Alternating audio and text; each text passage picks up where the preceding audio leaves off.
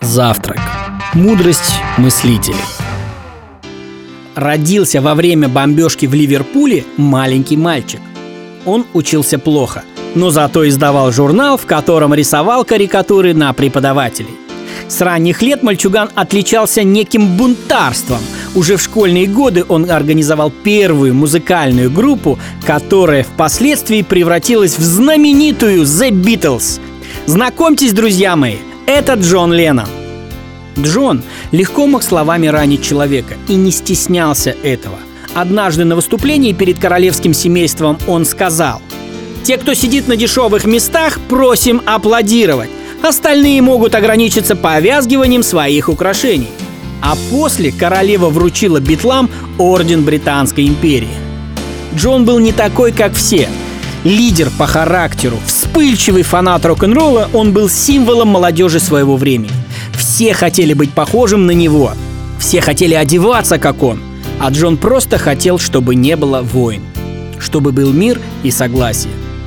Леннон прожил краткую, но чрезвычайно яркую, плодотворную и насыщенную жизнь.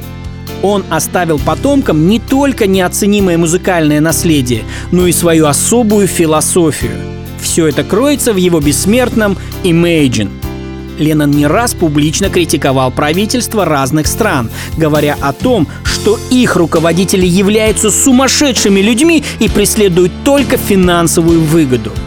Часть музыкальных произведений, созданных им, повлияли на идеологию пацифизма, которая на тот момент получила массовое распространение благодаря творчеству The Beatles представители субкультуры хиппи активно поддерживали эту идеологию.